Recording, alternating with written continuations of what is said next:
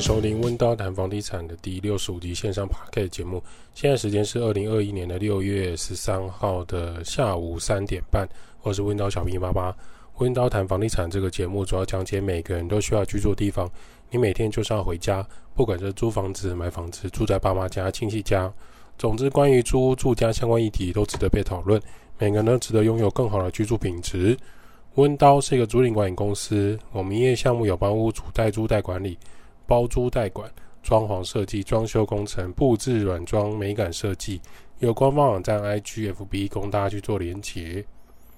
随着台湾第三级警戒疫情再度延长到六月二十八号，对于一般上班族来说，可能没有太大的变动。怎么说呢？我们在早餐店外带的时候啊，就会听到一个送货大哥在跟店家老板聊天，他们都有戴口罩。店家老板呢，还有戴护脸的透明罩。这送货大哥他主要是送汉堡包、吐司的，他全车都是小麦制品。有时候麦当劳上游的物流司机来不及，他们也会去帮忙支援。由于呢，早餐店近期生意兴隆，反而汉堡包的订货量提高到两倍以上，外带跟外送的量大幅增加。早餐店涂奶油的那一只，抹完这一只。抹完这一片，又插到了下一片，掉下去呢，换成是花生的涂在汉堡包。他放好了小黄瓜跟洋葱丝之后，就丢过去煎台换猪肉片上去，包起来装在奶油纸袋，就送给这个一个汉堡包给送货司机大哥，就是所谓的猪肉蛋汉堡。他说以前他会找一家当地好吃的面摊下车吃个面，比如说他送。送这个早餐店的面包，他可能送到汐止，他可能就到汐止附近吃了一家面。他可能送到板桥，他就在板桥这边找一些面摊来吃，吃个干面，切个嘴边肉。现在送货最大的危机有两个，第一个是他没有办法下车吃饭啊，没有店家可以内用，而且在外面你不戴口罩，光是抽烟都有可能被拍照检举。再来呢，就是你假设去面摊外带啊。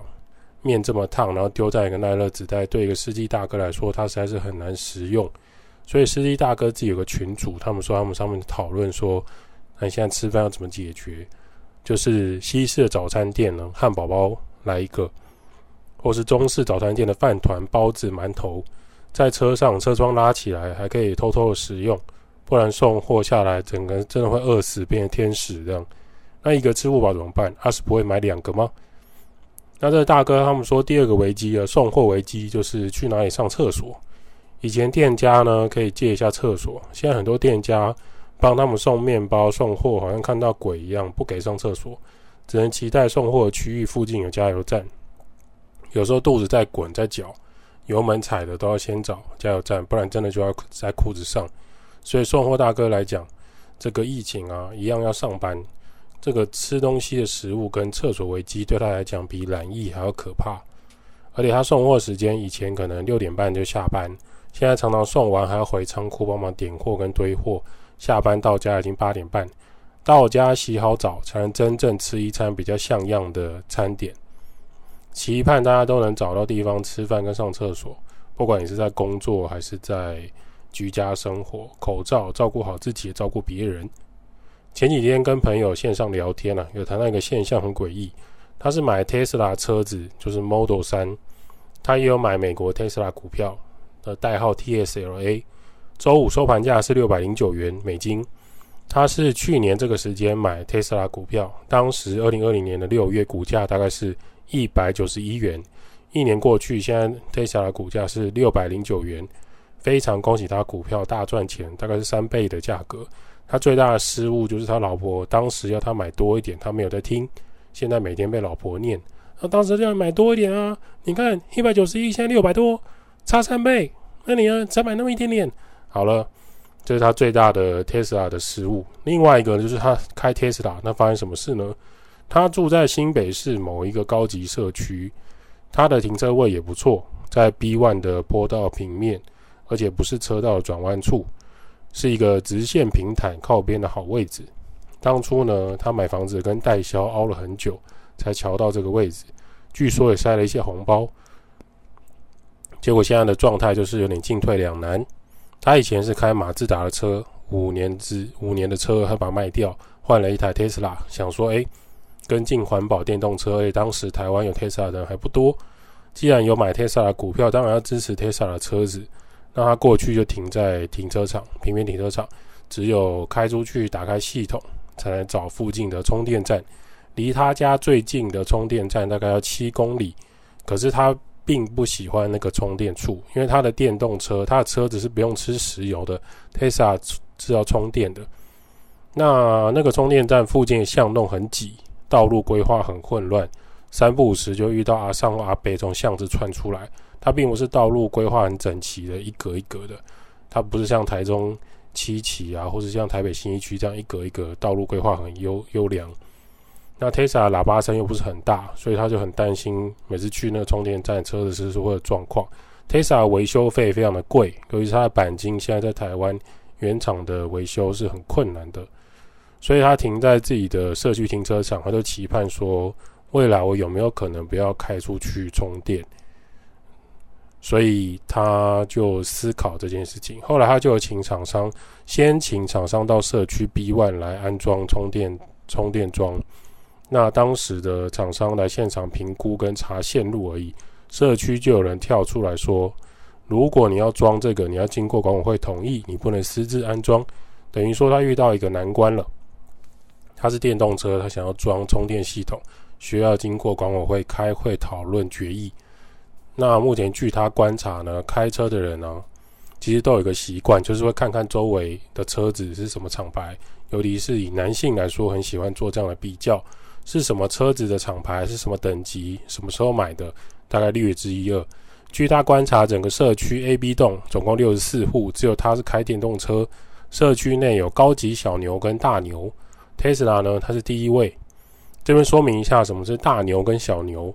超跑界的大牛啊，是指意意大利的兰博基尼 LP 七百，全台大概只有十辆，市价呢三千万，一台车三千万就是所谓的大牛。另外一台停在 B two 的小牛是英国车迈拉伦六五零 S，市价大概一千八百万。后来我的朋友呢，就等管委会开例会，大概等了两周。那他有出席，然后带自己的简报提出这个建议，希望社区可以新增两个公用的充电桩。那社区有两派住户，他很困扰，有一派是没意见，我也不投票；有一派呢是极力反对，认为这个社区并没有安装充电的先例。如果按照外面厂商来施工，可能会引发电线起火。从新闻资讯，他们认为世界各地好像都有听到 Tesla 充电起火的危险，坚决反对。因此，这样他就很难通过半啊。没有过半同意安装的话，他是不可以在社区的停车格安装这个充电系统。反对派住户甚至认为，Tesla 不就是一台充电的玩具车吗？不需要特别为它另外设置这个充电系统。另外也没有几台车，还要浪费社区的资源，不同意。那我朋友就说，他可以请水电师傅从他自己家的电表电力拉线过去，就不会影响到社区。那社区坚决反对，最后决议反对施工，决议不同意安装，临时动议下一件事情。为此，我朋友还跟社区的住户关系弄得不好看。各位要知道，你在社区有可以开大牛小牛的住户啊，他不是普通的住户。在社区有一定的说话地位，人多的地方就是不好搞定。这件事情呢，我有去查一下过往的台湾案例，有一个社区也曾经因为 Tesla 弄上法院过。当时法院的法官给的认定是什么呢？各位听听看。购买电动车不代表你可以任意设置充电桩在社区。Tesla 公司在台湾已有设置充电站。车主要在社区自行设置充电系统之前，在外面若有区域可以充电，因此社区禁止安装，并没有妨碍或影响到车主的充电权益。而自行设置的部分已违反该社区规约。大楼管委会基于社区大楼管理条例的管委会决议，要求于一个月恢复原状。一审判决，车主必须拆除充电桩以及新增的。电源管路都需要全部恢复原状，包含地板的油漆跟 PU。也就是说呢，从该判决啊，法院是站在社区这边的。环保电动车是车主自己的事情，不应该在管委会没有同意的情况下，在共同拥有的地下停车场停车格设置充电桩，需要恢复原状。看到这样的案例呢，其实大家就可以去想，如果你这边有问到听众曾经跟社区争取过车位安装充电系统的，一定心知肚明，帮爱车。设置充电桩其实是没有法令上的限制的，因为目前在台湾电动车的项目还是很新的，相对也没有任何法律的保障，并不是今天你的车商品牌或是业务跟你说那样子就可以达成。这件事情在台湾的社区来说，还是落在人的身上。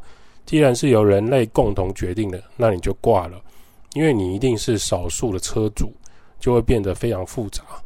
当管委会认定这不这不安全，或是他们没有兴趣安装，即使你跟社区提案的功力有多认真、多厉害、多清楚，那今天再专业的厂商来背书，都躲不掉社区拒绝的这种下场。各位不要自己找厂商硬要安装充电系统，有时候连你自己在你的停车位里面、停车格里放脚踏车、放安全帽、放杂物，都要做好跟管委会吵架的心理准备。更何况你是要拉电，然后在这里做充电系统，很多社区因此就会跟你杠上。根据小编在搜寻国外的新闻，Tesla 并没有在全球各地都传出充电系统起火的问题，实在不知道这个恐慌依据是从哪里收集来的。如果这个充电桩不安全，为什么世界还有台湾各大饭店跟停车场会开始积极的增设这个充电系统？作为该品牌服务的卖点呢，Tesla 在也向世人证明，这个起火事故啊，其实比石油的燃油车少好几倍，也都是有数据做背书的。不知道法院是不是真的把这种猜测跟臆测都纳入判决考量呢？通过这样的有法院的判决啊，目前社区对于我朋友开 Tesla 的态度了。我是奉劝他打消这个安装充电系统的念头了，不要跟社区引起战争，住得舒服一点。由于呢，民主啊是多数决，某方面来说就是少数人掰，少数人必须被牺牲，换来多数人的福利。你是少数的民族，你是少数的血统，你是少数的车主，你就是票选少的那一边。我也很直接的跟朋友表示，社区那边讲礼貌一点的态度就是，很抱歉。目前社区并没有安装充电的规划，可能该住户车主还是在社区外充电。讲残酷的、直接白话一点又没礼貌的，就是笑人呢，闭嘴，靠边站。从电动车进来台湾不受到官方大力推广，你就会知道台湾过去有多保护这些色彩政治鲜明的台湾车厂。创新事业在台湾还是要捏紧自己的拉链，时时注意风向。从这边也提醒大家，如果你未来要入手一间房子，预售屋或是新城屋，或是你买中古屋也也是一样的。若是你是喜欢这种智能环保住宅的，你自己有规划开 Tesla 电动车的，现今二零二零、二零二一的年份，关于这个停车位的部分，你要思考的部分有很多啊。有一些新大楼跟建商一开始就有规划充电桩，这很好，或许是比较适合你的未来住宅。在房地产购买选择上，车位的复杂程度比以前多很多。不管是法规的区分，还是法规的使用上，这一部分都要先做好功课。如果你是透天厝，有自己的平地车位在门口，或者在后门，或是你一台呃你的庭院就可以停三台车，这一点就不是问题。有一些传统产业起飞的富有家庭，为什么不会住在这种高级豪宅规划的集合住宅呢？这就是巨大的原因哦。对他们来说，他自己住独栋的豪宅不是更好吗？为什么要跟大家共用来开会呢？而今年二零二一年的五月，Tesla 很接地气啊，有立委赵天麟日前提案，希望修订公寓大厦管理条例，当中指明住户有意在自家车位设置充电设备时，虽说仍经过区分所有权人会议同意，其余住户及管委会不能再以安全性。电力负载、费用摊提等理由来拒绝增设需求。该提案目前已通过一读通过，外界目前认为啊，该修正草案如果未来三读通过，将会成为台湾电动车的一大优势。不过目前社区极力要阻挡。讲实话啦，小小一户，不管你有没有钱，你是起不了作用的。请大家要注意，因为你现在住的地方是集合住宅，社区就是集合很多人住在一起的地方。下一件事情要跟大家讨论，就是目前啊，温刀的信箱跟私讯有一些关于装潢设计案的询问，感谢大家的厚爱，有增加的趋势。那我们回信目前是比较缓慢的，原因是。因为现在疫情的关系，希望大家可以耐心的等待温刀的安排。我们不是每一个案子都愿意接，是因为有一些案子是需要我们温刀伙伴到现场去参观跟大家讨论的。现在疫情期间，温叨的考量依然是以台湾平安健康的疫情控制为前提。这段时间只能静待台湾的疫情风暴在疫苗全体国民注射的情况下结束。装潢设计或是软装布置设计案。只能暂时缓缓。不过有一个事情是可以跟大家沟通的。之前有人希望我们帮他们做前后阳台都外推的案子，我们看过现场后是直接拒绝。那该物件是在台北市，依照在台北市的违章建筑处理要点第十条，你在民国九十五年一月一号之后核发建造执照者。若要在阳台上加装窗户、铁卷门、落地窗，包含呃我们现在看到的凸窗，都会被视为楼地板的增加行为。也就是说，你只要将阳台外推或是加装铁铝门窗，一律都会被查报拆除。过去有一些朋友的案例分享给大家，他们当然也是希望室内空间可以大一点，比如说二十八平前后阳台推出去，可能就变三十四平，做了阳台外推。当时他也问过其他的设计师、其他的工班，都跟他们说：“啊，安娜莫代机了，只要没有人检举，就不会被抓到，不会罚钱。”万万没想到，就是这个没想到，其他邻居直接检举。各位还记得前几集我们 Podcast 的分享，我们有聊过啊，邻居就是你住家最大的魔王吗？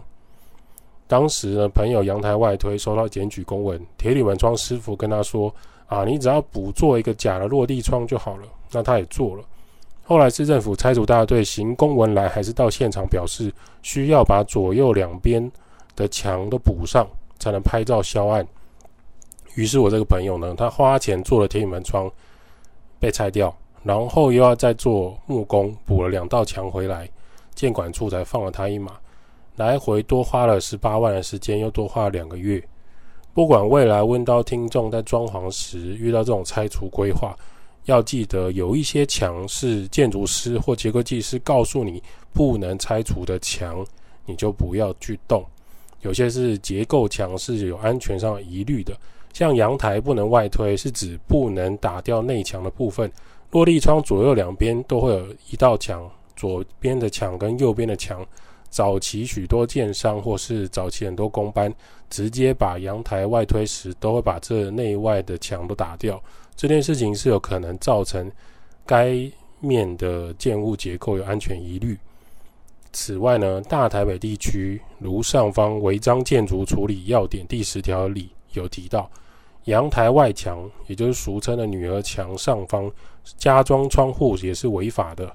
凸窗、铁窗、气密窗，不管你做的有多贵，什么赏、什么国家机场等级的气密窗，多好看。很抱歉，在台北市被检举，就是有你拆除的可能。而且窗户跟窗窗户跟阳台外推，在室内啊、室外啊，你的邻居或是对面的大楼，很容易取得检举照片的。现在人人有手机，大拇指跟食指按下去，咔嚓，就可以让你失去十八万的装潢钱。还要这样轻易的阳台外推吗？我们是给大家一个思考空间呢、啊。遇到这样的案子，我们通常会希望合情合理合法的制作，希望住在房子里面的人都能舒服顺利。不管你今天是租屋还是购屋要自住，都要舒适安全。期盼大家未来在装潢设计案要注意阳台外推这一点。待疫情风暴结束后，我们将会陆续安排室内现场勘查，是否可以接装潢设计或软装布置案件。我们也欢迎屋主跟房东来私讯或是来信，期盼温刀能为大家服务。温刀照顾房客就像我的家，代租代管、包租代管、装修工程、布置设计。Parkes 分享租屋投资房地产。今天的温刀谈房地产先到这。如果有什么想法，欢迎私讯留言。五星吹捧起来，我们就回答你的留言。温刀小编在这一期或下一期会跟你讨论房地产相关议题喽。感谢。